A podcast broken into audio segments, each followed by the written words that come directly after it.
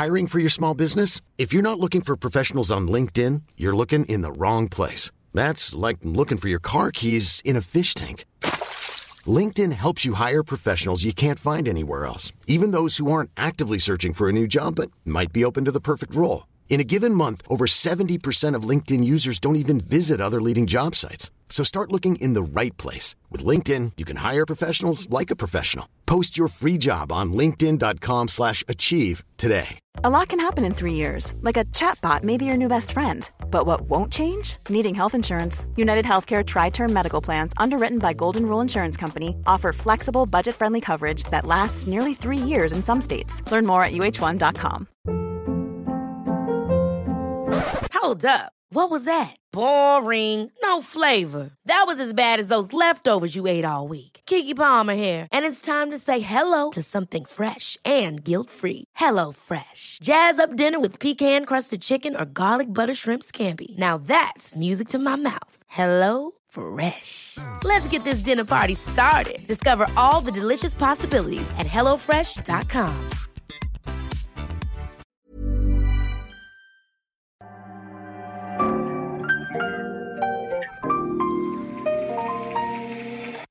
Bienvenidos a Isanaholic, el podcast que amplifica la conversación sobre la cultura de diseño y las industrias creativas a través de sus protagonistas.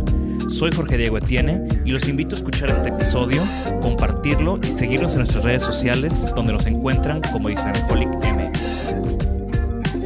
Bienvenidos. Bienvenidos a otro episodio corto donde nos gusta platicar sobre objetos, sobre libros, sobre temas puntuales que nos están llamando la atención o estamos discutiendo en el estudio y aprovechamos este espacio para, para también como abrir el foro a todos los que nos escuchan. Me acompaña Alex Hernández de mi estudio. ¿Qué onda? Como siempre, un placer estar aquí con, contigo, JD, y con estos compitas tan, tan chidos aquí. Sobre todo con estas dos, estos dos objetos que nos acompañan hoy en día. Hoy en día vamos a hablar del Eames House Bird y del elefante también de los Eames. Dos piezas, pues yo creo que icónicas, que también dan otra cara al trabajo de esta pareja, que no es mobiliario, ¿no? Que todo el mundo conoce la silla de los Eames, todo el mundo conoce estas piezas multicopiadas, lamentablemente, pero creo que estos dos objetos pensándolo bien, no he visto tantas copias de ellos. Y, bueno, muestran esta otra cara un poco más divertida de los Sims. Sí, sí, sí. Una cara mucho más alegre, una cara mucho más de pues, complementos, ¿no? O sea, complementos al ambiente, guiños ahí dispersos. Creo que eso lo, hace, lo hace interesante analizar estas piececitas. Además, traemos un par de, de notas que de seguro los van a sorprender. Pero bueno, comencemos. Eh, siempre, siempre comenzamos hablando de las personas detrás de estos objetos. Charles E. Ray Eames, pintora de formación, arquitecto de formación, se conocen en la Universidad de Cranbrook, esta, esta institución educativa de maestrías. Em, campus diseñado por Eliel Sarinen, director también de la escuela, padre de Eros Sarinen, otro colaborador de Charles Eames en esta silla que metieron al concurso de Organic Design del MoMA. Y eh, ahí se conocen. Eh, Charles estaba casado. Eh, Ray fue su cuerno y lamentablemente después Charles le puso el cuerno a Ray. Pero bueno, esas son las historias que mejor se los dejo para que las vean o, conozcan esta historia completa en el documental The Architect and the Painter, que les vamos a poner en los show notes para que vean. Y bueno, continuando con, con esta historia de los Sims, ellos se mudan a California de Cranbrook donde empiezan su estudio en Venice Beach.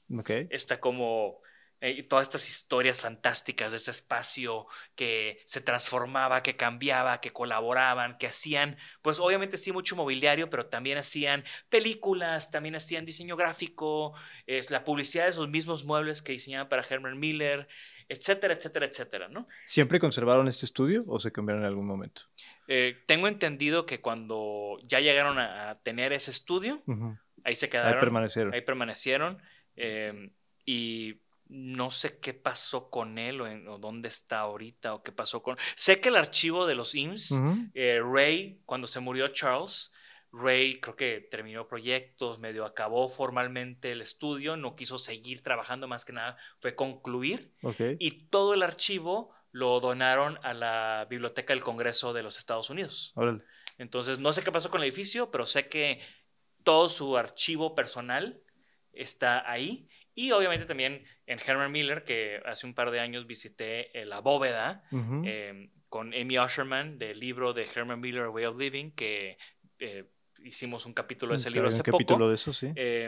Ahí también tienen como varias eh, sketches y piezas originales de, de, los Sims. De parte de ese archivo. Hoy vamos a hablar de El Elefante y de, el, de, de este pájaro icónico. Em, ¿Quieres intentar describir el elefante? Eh, sí, digo, evidentemente, esta es una, una versión escala más pequeña, eh, que es más decorativa que otra cosa, pero es, simple su estructura en cuanto a las piezas. Tiene dos piezas generales donde la cabeza y el cuerpecillo están por separado, están unidos aquí por una pequeña grapa, un pequeño remache. Originalmente, obviamente, estaba construido en plywood eh, trabajado y domado con, con, calor a la técnica que hicieron eh, famosa los, los Sims y los catapultó a, hacer estos iconos de diseño. Y con el tiempo, pues fue evolucionando a, estas versiones de, lámina de, plástico. Y eh, vamos a hablar del pájaro o primero del elefante. Vamos a quedarnos en el elefante un poco. Quiero, quiero destacar un par de puntos de lo que acabas de mencionar. Sí, esta es una versión, creo que es la última versión que ha salido. Eh, o la última variación, que es en una escala, pues yo creo que debe tener un pie de, largo. Em, la versión original es, es más grande, es, creo que es el doble de altura, eh, con el mismo material, más grueso también el plástico. Eh, originalmente se diseñó en 1940 como parte de unos experimentos que estaban haciendo con eh, Divisions, Division Evans Plywood. Hicieron una serie de ejercicios, una serie de muebles, esculturas. Eh, todo esto, pues estaban explorando estas curvas que querían hacer en varias dimensiones de, madera domada. Querían llevar la madera domada a, un segundo nivel, ¿no? Porque ya había ejercicios de madera domada, anteriores, lo vimos con Prouvé, lo vimos con Alvar Alto, pero siempre era en una dirección. Era una, una, sola dimensión, digamos. Y, esto tiene como unas curvas muy complejas, que de hecho, ahorita que lo estabas describiendo, lo veía y decía, qué complicado hacer esto en, plywood, inclusive hoy en día. Sí, sí, sí. De hecho, esa complicación hace que la versión original en, en plywood, que, que bueno, como les decía, es de 1945, se tardó 62 años en salir al mercado. Wow. O sea, había una sola pieza que creo que usaron en una exposición del MoMA. Después se la regalaron a una hija, una nieta, una sobrina de la familia Eames, no me acuerdo bien el nombre. Y eh, a, una, a Lucía Eames, la hija de Charles que entonces tenía 14 años. Le dieron como el prototipo, ¿no? Ajá, esa pieza, que de hecho hay una foto de una niñita como arriba con una banderita. esa niña no tiene 14 años, pero no, o sea, no sé la historia de esa foto. Em, y bueno, no fue, te digo, en el 2007 que salió una edición de 2.000 piezas en, contrachapado eh, para celebrar lo que hubiera sido el centésimo cumpleaños de Charles Eames. Okay. Eh, estas piezas estaban como en $2,000 dólares no sé si la siguen, no sé si hubo otra edición o algo así, pero hace poco que estuve en la tienda de diseño del MoMA, vi un elefante Inns de plywood y costaba como dos mil dólares. Las piezas, que, es en la escala grande, ¿no? En la escala, en la, escala original. La versión de plástico de la escala original eh, eh, salió en el también por esas fechas, por, por, los early 2000s, por decirlo así. Esa tiene un costo de 340 dólares más o menos. La de plástico de la escala, la escala original. Exacto. Y esta que tiene un par de años de haber salido, esta cuesta 125 dólares, alrededor de eso.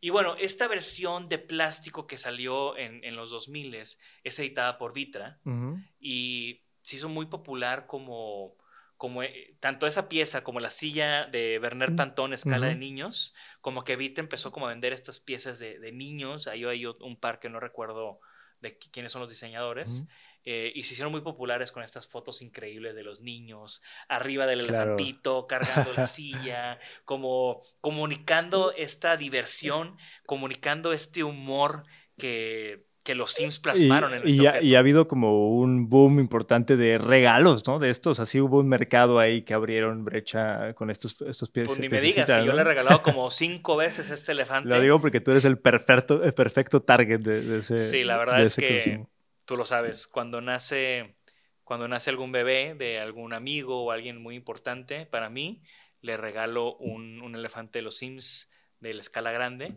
Y me encanta ver, por ejemplo, tengo un ahijado que ya, ya tiene dos hermanos, entonces me ha tocado ver cómo pues él creció y lo dejó de usar y entonces ya lo usó el hermano chico y ahora ya está el tercero que ya también lo está empezando a usar. Se van heredando. Porque es un objeto muy approachable, muy amigable. Sí. O sea, no te dice que es un asiento, pero creo que los niños naturalmente lo buscan, lo abrazan, se recargan, se sientan y este material de polipropileno tiene esa ventaja de que es resistente, de que se limpia, de que no se rompe, de que los niños lo pueden aventar y no pasa nada. Por favor, niños, no lo avienten.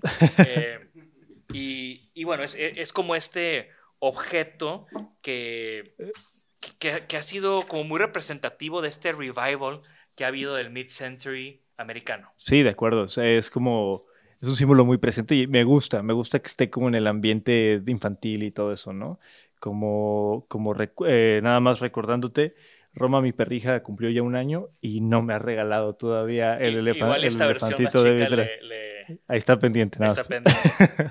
y bueno, moviéndonos al, siguiente objeto de estos accesorios de los Sims que queríamos dedicarle este episodio a, a estos dos objetos, es otro gran icono, que es el Eames Housebird que haciendo el research de, este proyecto, digo, de este, de este podcast, me enteré que no es un diseño de los Sims. Pues yo tampoco lo sabía.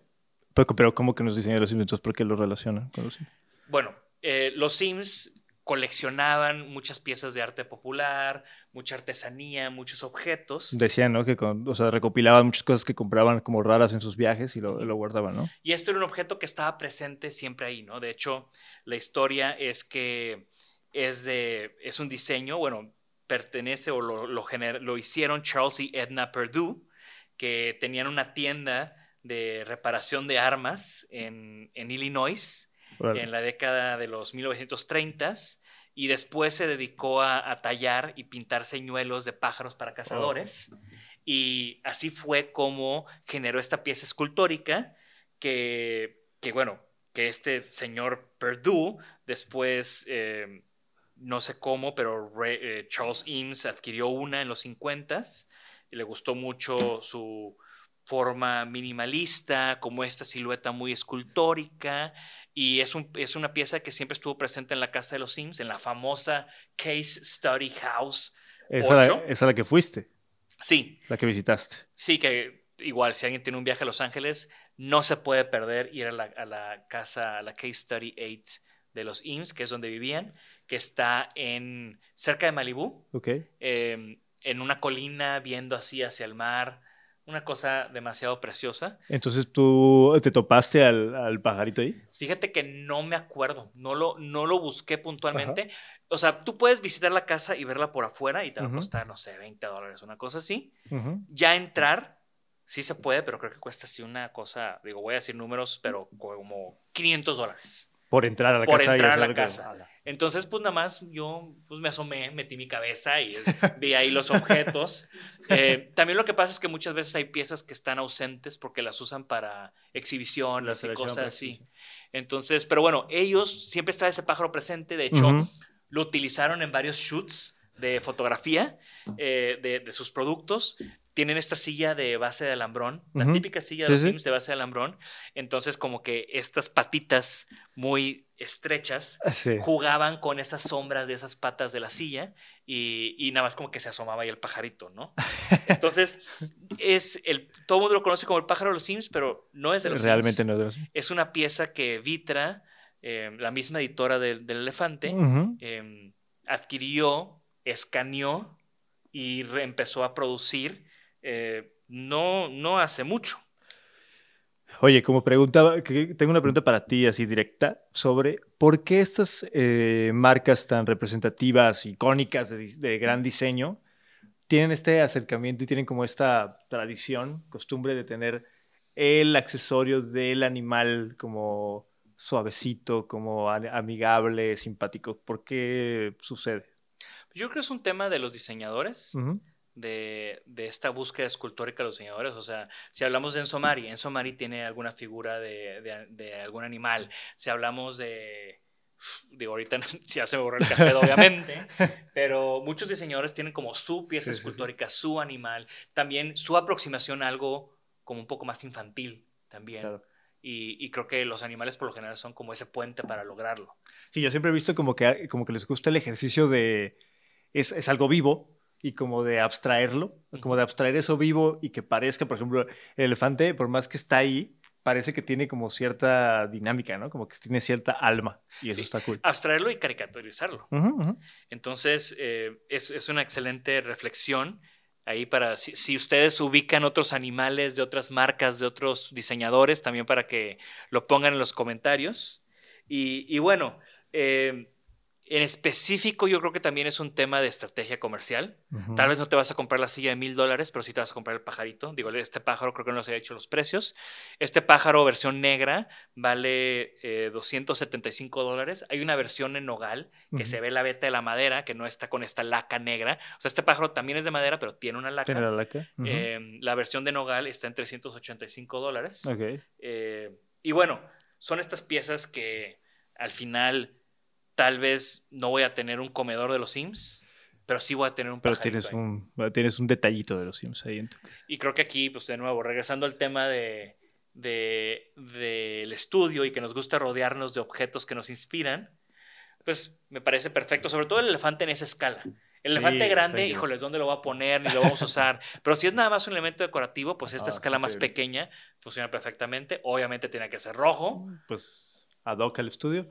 Pero sí, están increíbles. Eh, me gusta mucho. Creo que la mi reflexión final es esa. Creo que me, encanta que tienen como una, una aura de esta alma y como ser personajes animados y en un ejercicio de abstracción súper bonito y súper fino. Y que obviamente conectan con toda la historia de las marcas y de los diseñadores en este caso. Pues los queridos Sims. Y del modernismo cálido que caracterizó el mid-century de la mano de los Sims. De acuerdo. Que, está, que, que ha tenido este revival en, las últimas décadas. Totalmente de acuerdo. Perfecto, pues muchas gracias por acompañarnos. Eh, no se espanten por la emoción que Alex y yo demostramos cuando hablamos de estos objetos. Eh, si ustedes les emociona mucho un objeto, menciónanos cuál en los comentarios y tal vez hagamos un review de él. Y bueno. Pues pongan ahí más animales que se acuerden y pongan cuál les gustó más, si el elefantito o el pajarito. Hasta luego. Bye. Gracias por escucharnos. Por favor, suscríbanse al podcast y síganos en nuestras redes. Nos pueden encontrar como Isanaholic MX. Y para que la conversación continúe, deja tu comentario. Me interesa mucho conocer tu opinión. También te puedes registrar a las 5 de la semana un newsletter con lo más relevante del diseño, arte y arquitectura directo en tu mail. Mi nombre es Jorge Diego Etienne y esto fue Isanaholic. Ever catch yourself eating the same flavorless dinner three days in a row? Dreaming of something better? Well, HelloFresh is your guilt-free dream come true, baby. It's me, Kiki Palmer. Let's wake up those taste buds with hot, juicy pecan-crusted chicken or garlic butter shrimp scampi. Mm. Hello Fresh. Stop dreaming of all the delicious possibilities and dig in at HelloFresh.com. Let's get this dinner party started. Hey, it's Paige DeSorbo from Giggly Squad. High quality fashion without the price tag. Say hello to Quince. I'm snagging high-end essentials like cozy cashmere sweaters, sleek leather jackets, fine jewelry, and so much more. With Quince being 50 to 80% less than similar brands. And they partner with factories that prioritize safe, ethical, and responsible manufacturing. I love that. Luxury quality within reach. Go to quince.com slash style to get free shipping and 365 day returns on your next order. Quince.com slash style.